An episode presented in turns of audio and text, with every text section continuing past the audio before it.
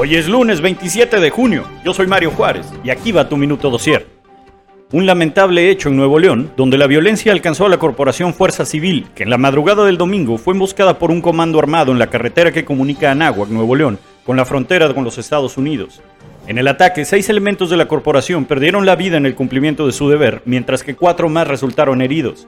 El presidente de México aseguró que tienen identificados al grupo delictivo que provocó la emboscada y que están ayudando al gobierno estatal en el caso.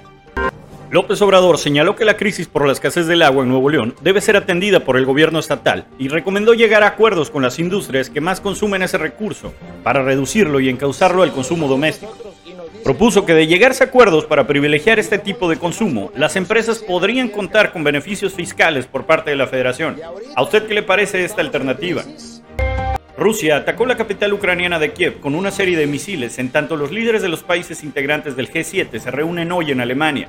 En una videoconferencia con las principales potencias económicas, el presidente de Ucrania, Volodymyr Zelensky, destacó la urgencia de ayudar a las Fuerzas Armadas de su país a mejorar su posición contra Rusia, quienes a su vez se comprometieron a apoyar a Ucrania durante el tiempo que fuera necesario.